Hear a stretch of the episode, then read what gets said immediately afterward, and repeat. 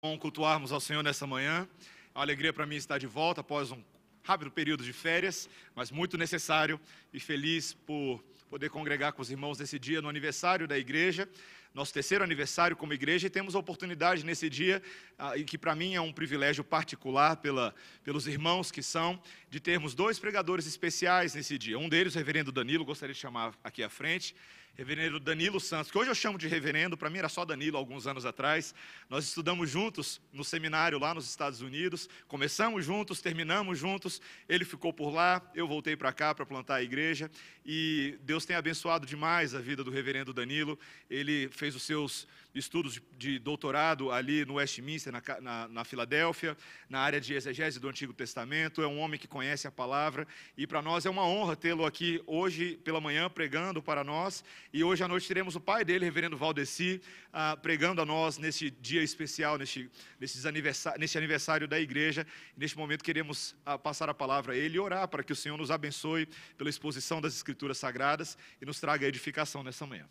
Senhor Deus, como é bom estarmos reunidos sob os teus cuidados, sob a tua graça, para adorarmos ao Senhor, para buscar a tua face, para ouvirmos a tua voz. Nessa manhã temos o privilégio de ter este servo do Senhor, o reverendo Danilo, trazendo a palavra a nós e pedimos que o Senhor o abençoe, o capacite, que o teu Santo Espírito fale por meio dele, para que o conheçamos mais, Senhor, para que tenhamos acesso à divindade de Cristo e à verdadeiro, a verdadeira mensagem de boas novas e ao evangelho que nos redime, que nos salva, que nos santifica e que nos prepara para a eternidade. Seja esta a mensagem que ouçamos nessa manhã, é a nossa oração em nome de Jesus. Amém. Deus te abençoe.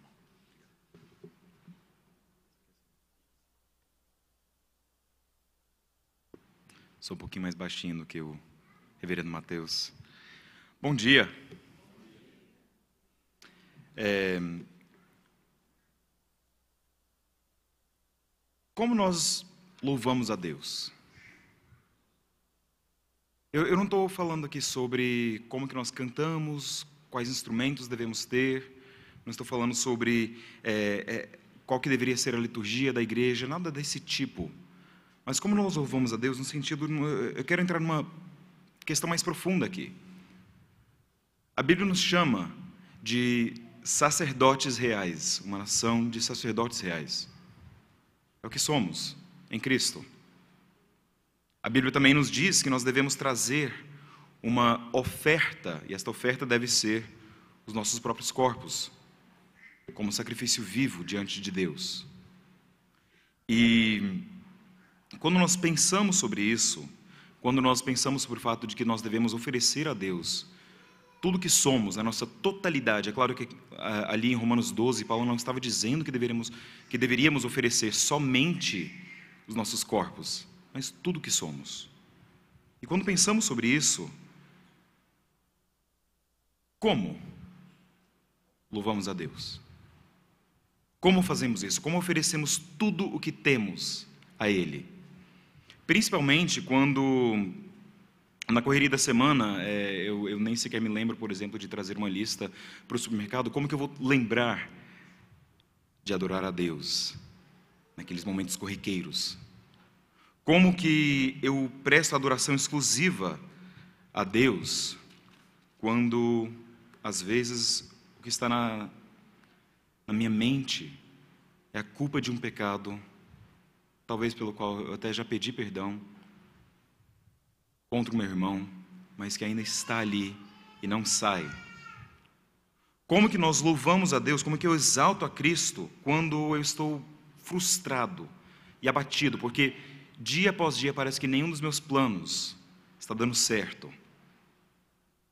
Como que eu consigo entregar e dedicar a minha alma a Deus quando Saindo da igreja, eu, eu tenho, uma memória de uma, eu tenho a, a, memória de um pardal. Saio daqui, a primeira coisa que eu penso é: pronto, onde, onde nós vamos comer agora?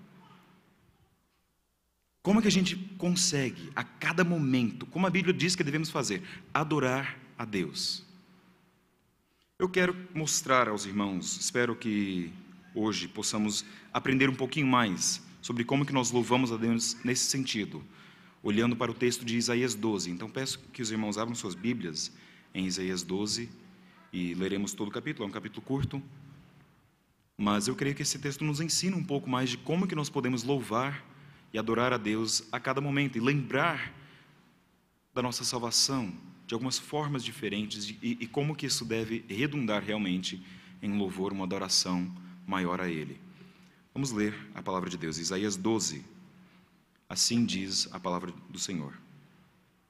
Orarás naquele dia, graças te dou, ó Senhor porque ainda que tiraste contra mim, a tua ira se retirou, e tu me consolas.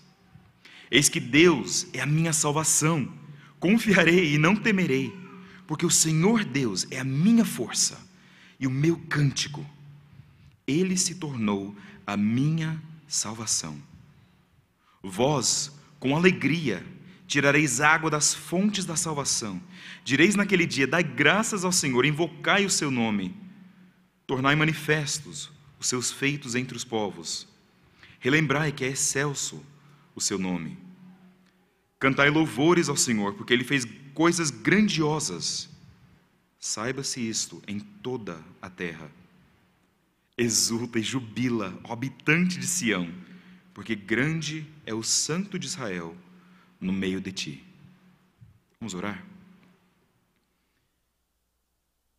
Senhor Deus, nós te agradecemos pela tua palavra e te pedimos agora que o Senhor continue a abrir os nossos ouvidos, a abrir os nossos olhos para que possamos ver e aprender e apreender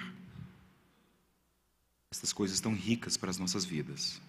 Te pedimos assim, ó Deus, que o Senhor nos ensine a te louvar, a te adorar, como esse louvor lhe é devido tudo isso te pedimos no nome santo do nosso Senhor Jesus Cristo. Amém. Bom, nosso texto é, é como se fosse uma canção que chama todo o povo de Deus à adoração. E nós podemos ver nesse texto aqui três partes bem delineadas. do versículo 1 ao versículo 2, nós vemos ali é, que nós somos chamados a adorar a Deus por causa da ira dele que se afastou. No versículo 3 ao versículo 5, nós vemos que somos chamados a adorar a Deus porque Ele supre a nossa maior necessidade. E no versículo 6 nós vemos que somos também chamados a adorar a Deus porque Ele nos transforma em santidade. E são esses os três pontos aqui, para quem gosta de anotar aí, ter um esboço do sermão. Esses são os três pontos que nós vamos seguir ao, ao ler o texto. E, e então, Vamos dar uma olhada aqui nessa primeira parte, no versículo 1 a 2, nós vemos que somos chamados a louvar a Deus, porque Ele afasta a sua justa ira de nós. É interessante que o texto começa com duas palavrinhas aqui, orarás naquele dia. Essas duas palavrinhas, naquele dia, são duas palavras que muitas vezes nós meio que negligenciamos, não é? A gente passa por cima, passa batido e não fica pensando, mas que dia é esse? Aquele dia. É interessante que quando nós olhamos aqui para o contexto é, anterior, o contexto de Isaías, nós vemos que aquele dia era nada mais, nada menos do que o dia de Cristo. Vejam só, em Isaías 11, abram suas Bíblias ali, vejam só no versículo 6, diz assim: O lobo habitará com o cordeiro, e o leopardo se deitará junto ao cabrito. O bezerro, o leão novo e o animal cevado andarão juntos, e um pequenino os guiará. A vaca e a ursa pastarão juntas, e as suas crias juntas se deitarão. O leão comerá palha, como boi. A criança de peito brincará sobre a toca da áspide, e o já desmamado meterá a mão na cova, basilisco. Não se fará mal nem dano algum em todo o meu santo monte, porque a terra se encherá do conhecimento do Senhor, como as águas cobrem o mar. Eu, eu gosto de pensar assim que eu sou um pai meio despreocupado. É, algumas pessoas diriam que eu sou um pouco despreocupado demais. É, na, na, minha igreja, a gente mora em, em Patrocínio, Minas Gerais agora, e alguns meses atrás, eu creio que uns seis meses atrás, o, o meu mais novinho, Samuel, ele tinha nove meses e, como ele é o mais novo, é o, a caçula de, de três, é assim, ele teve que aprender a andar bem rápido. Então, com nove meses, ele já estava andando. Eu deixava, botava ele no chão, ele ficava andando lá no, no chão da igreja e deixava, né? É, Aí, de repente, vinha um diácono, vinha um presbítero, vinha uma, uma senhora da igreja trazendo ele assim no colo. Coitado dele, ele estava andando lá, ele caiu. Ele, ah, mas tudo bem, caiu, não machucou não, tudo bem. Deixa, botaram ele no chão de novo. Uma vez, é, eu até ouvi alguém, eu acho que não me conhecia, e também não conhecia o Samuel, mas dizendo assim: esse menino tem pai, não? então, assim, eu sou meio despreocupado com essas coisas, assim, mas se eu visse o Samuel brincando na toca de uma cobra ali, eu correria com toda a rapidez do mundo e ainda mais, e o tiraria dali. Por quê? Porque é uma coisa que é, é uma imagem que nos dá pavor, nos dá terror de pensar nisso, não é? Mas aqui, nesse texto de, de, Isaías 11, nós vemos ali que essas coisas que deveriam causar pavor, que deveriam causar, causar temor, na verdade, serão não somente comuns, mas inocentes. Não haverá nenhum mal naquele dia. E aquele dia, é interessante que aquele dia não é somente um dia vindouro, como nós lemos ali em Apocalipse 21, é claro que sim será, mas ele já começou com a vinda de Cristo. Veja só em Isaías 11, no versículo 1: Do tronco de Jessé sairá um rebento, das suas raízes um renovo. É isso que nós estávamos cantando hoje de manhã. Nós estamos cantando justamente sobre esse Natal, sobre o, o fato de que nós celebramos o nascimento de Jesus, porque no seu nascimento aquele dia já começou, aquele dia já foi inaugurado. Nós vivemos neste dia que Isaías estava vendo de longe, nós já vivemos nesse dia. É isso que, que o texto de Isaías nos diz aqui, não é somente uma coisa futura, mas já começou aqui e agora. E o que acontece então nesse dia? Vamos voltar agora para o nosso texto em Isaías 12 e vejam só ali no versículo 1: Naquele dia orarás, graças te dou, ó Senhor, porque ainda que tiraste contra mim, a tua ira se retirou. A tua ira se retirou. Nós, pelo nosso pecado, nós ferimos ao único que realmente pode sentir uma verdadeira e justa ira. Ele tem essa ira, Deus, contra os nossos pecados. Mas naquele dia, isto é, o dia do Senhor Jesus Cristo, o dia em que nós vivemos, nós percebemos aqui, naquele dia, a ira dele se afastou. E não somente se afastou, mas esta ira foi depositada em Cristo Jesus. E por isso se afastou. É por isso então que nós louvamos a Deus, que Ele tomou sobre si a ira que pertencia a nós. E agora, em vez de olhar para nós com olhos de ira, Ele olha para nós com olhos de compaixão. É por isso que nós louvamos a Deus, é por isso que nós estamos aqui, é por isso que nós. É, é, essa é a primeira razão que o texto nos dá aqui de louvarmos a Deus. Ao meditar nessa ira afastada, então, Isaías continua e ele, ele continua nessa canção e diz assim: que nós então cantaremos e diremos: Confiarei e não terei medo. Eu poderia ter medo, mas não existe mais ira. A morte de Cristo, que afastou a ira de Deus de nós, criou agora uma perfeita paz. Ele criou já, ou, ele vai criar. Né? No texto aqui, ele já criou, mas em nossas vidas ainda esperamos, aguardamos a criação daquela paz cósmica, universal, no qual o leão deitará com o cordeiro, no qual a criança pode brincar ali com a cobra e não haverá nenhum mal. Esta paz já é aplicada em nossos corações, no nosso relacionamento com Deus. Que coisa, né? É isto que é, é esta que é a razão da nossa adoração aqui. Nós temos um novo relacionamento com Deus. E por isso, então, Isaías continua e diz: O Senhor Deus é a minha força e meu cântico, ele se tornou a minha salvação. Ele é minha força, meu cântico. Então louve a Deus, porque em Cristo ele afasta a sua justa ira de ti. Mas também nós continuamos no texto, e do versículo 3 ao versículo 5, nós vemos agora uma, uma nova razão para adorar a Deus, para louvar o seu nome. E vemos aqui que nós somos chamados a louvar a Deus porque Ele supre a nossa maior necessidade. É interessante que quando começamos aqui no versículo 3, ele diz assim, vós. Então, no versículo 1 ao 2, ele diz tu ou você. Aqui são vocês, segunda pessoa no plural, que, que é endereçada. Né? E é interessante, então, que ele, ele vai falar: Vós com alegria tirareis água das fontes da salvação. Mas que águas são essas? É interessante que o texto bíblico não diz em nenhum outro lugar acerca de águas da salvação. Nós lemos antes ali águas da, da vida em Apocalipse 21. Nós vemos essa ideia de águas de vida, mas águas da salvação só aparece aqui.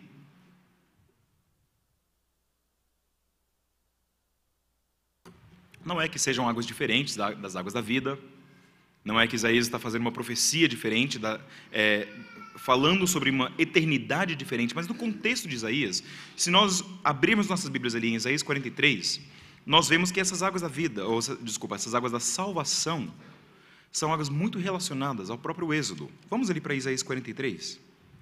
Abram suas Bíblias ali e vejam só no versículo 19 o que ele diz. Eis que faço coisa nova, que está saindo à luz. Porventura não percebeis? Eis que porei um caminho no deserto e rios no ermo. Os animais do campo me glorificarão, os chacais, os filhotes de avestruzes, porque porei águas no deserto e rios no ermo, para dar de beber ao meu povo, ao meu escolhido, ao povo que formei para mim para celebrar o meu louvor. Isaías está mostrando que ele está usando a mesma imagem daquilo que Deus já havia feito no Êxodo. Vocês lembram da história do Êxodo? O povo de Israel, sendo escravo ali no Egito, foi chamado por Deus para sair do Egito. Ele, ele os traz por meio ali do Mar Vermelho. Eles passam, conseguem chegar lá no Monte Sinai. Só que lá no Monte Sinai, enquanto Moisés recebe a lei de Deus, eles fazem o quê? Criam um ídolo e começam a adorar esse bezerro de ouro. Então Deus os pune e diz que eles precisam ficar ali no deserto, no ermo, por 40 anos. Mas nesses 40 anos, então, no deserto, o que, que Deus faz para eles? Ali no deserto, Ele lhes dá tudo o que eles precisam para sobreviver. De uma rocha, Ele traz água. Então, rios fluem ali no deserto. É, de manhã à tarde, Ele traz o maná, o pão celestial para dar de comer ao seu povo. Então, nós vemos ali a providência de Deus. E Isaías diz aqui em Isaías 43, ele diz que isso acontecerá de novo. Eis que faço coisa nova, ele diz, Isaías 43, versículo 19. Essa coisa nova será uma nova providência, um novo êxodo, no qual Deus continuará a providenciar para o seu povo. É interessante então que quando nós chegamos em João, Jesus na festa dos tabernáculos, uma festa que realmente falava sobre aquele tempo que o povo passava nos seus tabernáculos no deserto, enquanto Deus providenciava por eles, Jesus diz, é, diz assim no texto de João, em João capítulo 7, versículo 37, diz: No último dia, o grande dia da festa, levantou-se Jesus e exclamou: Se alguém tem sede, venha a mim e beba. Então, por isso, nós chegamos aqui, Isaías 12, e diz: Vós com alegria tirareis água das fontes de salvação. Em Cristo, nós temos essa salvação. Esta é mais uma razão pela qual nós adoramos a Deus. Porque nós temos toda a providência, nós temos tudo o que nós necessitamos no árido, no deserto das nossas vidas. Nós temos a salvação de Deus, nós temos a irrigação do Santo Espírito em nossas vidas. É interessante que isso redunda em louvor, tanto aqui em Isaías quanto em João, capítulo 7. Em Isaías, versículo é, 12, desculpa, capítulo 12, versículo 4, diz assim: Direis naquele dia, dai graças ao Senhor, invocai o seu nome, tornai manifestos os seus feitos entre os povos, relembrai que é excelso o seu nome. Lembre que eu disse antes, ele está falando aqui a segunda pessoa no plural. Então, toda a congregação de Israel, toda a igreja é chamada a fazer manifesto esta salvação o manifestar, essa salvação que nós temos em Deus. Cantai louvores ao Senhor, porque fez coisas grandiosas. Saiba-se isto em toda a terra, além dos limites aqui de Israel. Saia, que esse, que esse louvor possa transbordar a todos os limites, porque Deus é um Deus que também é um Deus acima de todos esses limites que nós criamos aqui. Não é só para ficar aqui contido na igreja, mas nós precisamos conversar com os nossos vizinhos, precisamos evangelizar, precisamos ajudar a, a enviar missionários, pastores, para que o nome de Deus seja conhecido em toda a terra por esta salvação que nós recebemos. É interessante que, mais uma vez, se os irmãos abrirem suas Bíblias lá em João capítulo 7, nós podemos ver aqui também claramente que este mesmo conceito está ali, quando Jesus diz: Venha a mim e beba. Ele continua, e no versículo 38, ele diz assim: Quem crer em mim, como diz a Escritura, do seu interior fluirão rios de água viva. Então, não somente as fontes da salvação são a, a, é o próprio Cristo, mas esse próprio Cristo também se faz conhecido através do nosso testemunho e nós, assim, como pequenos cristos, nos tornamos fontes de salvação para outros. Que bênção! É, é, é esta a adoração que nós somos chamados a dar. Agora, muitas vezes, é, um dos maiores empecilhos para que nós louvemos a Deus no, no cotidiano das nossas vidas é que nós não, não temos aquele momento para parar, para meditar na graça que nós recebemos. E nós não paramos para, para perceber como que Deus providenciou tudo para nós. Nós não paramos, por exemplo, é, hoje, às vezes, para pensar e dizer assim: Deus, eu te agradeço pela comida que o Senhor me deu. Deus, eu te agradeço pelo descanso que eu tenho, que eu tive ontem à noite, o que estou tendo agora no sermão enquanto eu durmo. Deus, eu te agradeço é, pela minha família. Ou às vezes nós não paramos um pouco para, para pensar no nosso passado e pensar assim: Deus, que coisa, aquele momento quando eu estava passando pelas maiores dificuldades financeiras, o Senhor providenciou para mim. Eu consegui sobreviver, eu consegui providenciar até mesmo para minha família. Deus, o Senhor, me ajudou quando eu estava passando por aquele momento difícil na escola, quando eu estava passando por aquele momento difícil com a minha família, de, de relacionamentos interpessoais ali, quando eu estava passando por um, um momento que estava sem direção, quando eu estava até mesmo enfermo, não sabia o que aconteceria, o Senhor providenciou. E quando nós nos lembramos disso, nós vemos apenas um pequeno vislumbre da graça que nós recebemos em Cristo Jesus. Ele nos salvou. Nós recebemos um pequeno vislumbre do que é Cristo como a rocha no deserto, do que é Cristo como o nosso maná celestial, do que é Cristo como a fonte da vida eterna, das águas, da salvação. Pare um pouco então para meditar sobre isso para meditar como, sobre como que Cristo então nos dá esta vida eterna e como que assim nós podemos ter um ímpeto de, de louvar a Deus, não somente no nosso íntimo, mas também entre os povos, a toda a terra. Então louve a Deus, porque em Cristo Ele supre a nossa maior necessidade. Mas nós somos chamados também no último versículo, a louvar a Deus porque Ele nos transforma em santidade. E aqui, quando nós lemos aqui o texto, diz assim: Exulta e jubila habitante de Sião, porque grande é o santo de Israel no meio de ti. Nós pensamos assim, mas Danilo, como você tirou esse ponto que devemos louvar a Deus porque Ele nos transforma em santidade? É interessante que aqui a, a palavra habitante é, poderia também ser traduzida como moradora. Note que aqui não é morador, mas moradora, feminina. É interessante, por que, que Isaías utiliza aqui a palavra feminina para falar ao habitante de Sião? Será que ele estava falando somente as mulheres que viviam em Jerusalém? Acho que não. Se nós olharmos ali no contexto de Isaías, do capítulo 1 até o capítulo 12, nós vemos que, na verdade, Sião foi criado para ser um lugar de louvor a Deus, foi criado para ser um, um lugar perfeito, o lugar onde Deus habitaria. Mas esse acaba não sendo o caso. Abram suas Bíblias ali em Isaías 1, no versículo 21. E vejam só no versículo 21 como que nós vemos assim, a, a, como se fez prostituta a cidade fiel. Ela que estava cheia de justiça, nela habitava retidão, mas agora homicidas.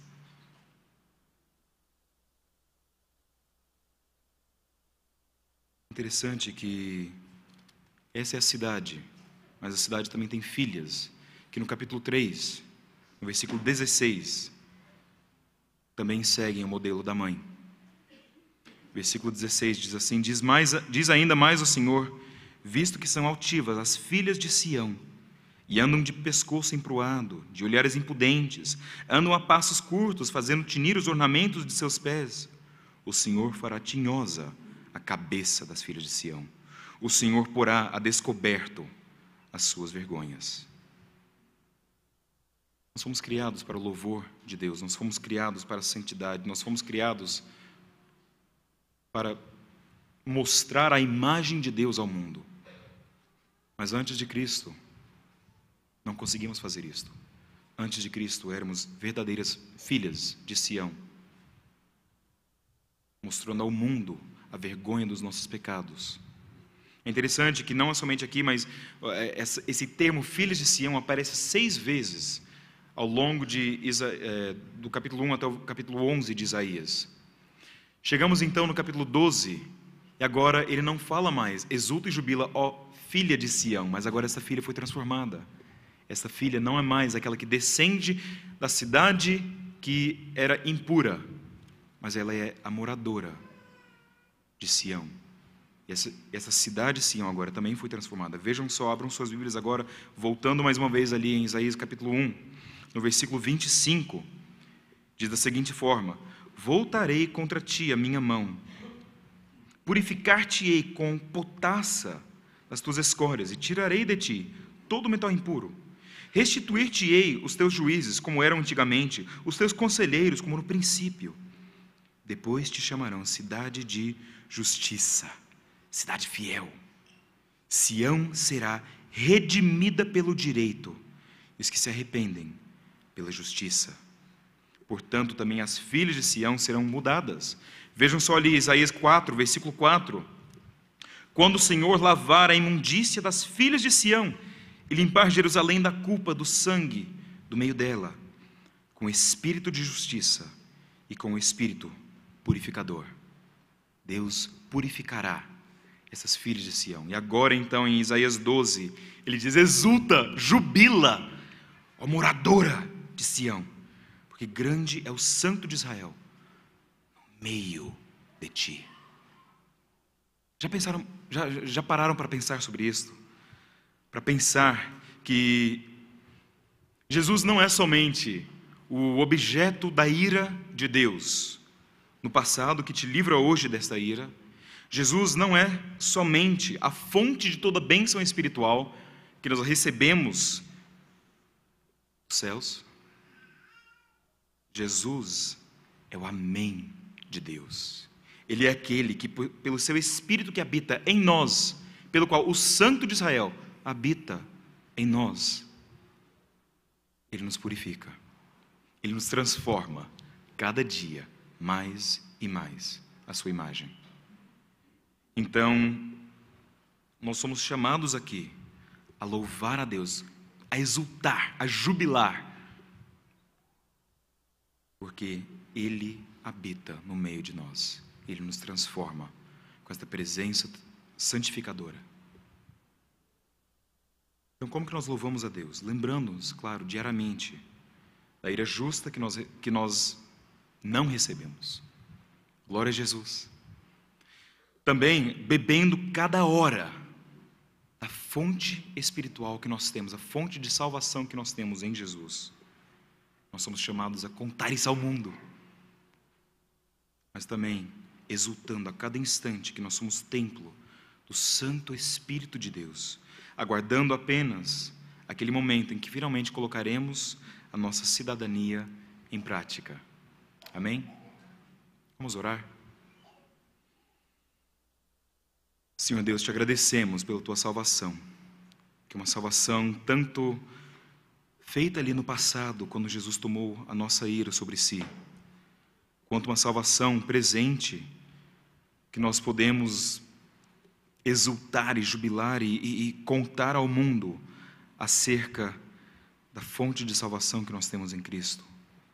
Quanto também uma, uma salvação que começa aqui agora, mas será completamente futura, quando nós finalmente seremos moradores de Sião, aquele lugar celestial onde poderemos finalmente estar juntamente com o Senhor. Damos graças por isso, ó Deus, e te pedimos que o Senhor nos ensine então a vivermos vidas próprias de adoração, a cada momento, a cada instante em que nós tivermos fôlego. No nome santo do nosso Senhor Jesus Cristo, nós oramos e te pedimos isso. Amém.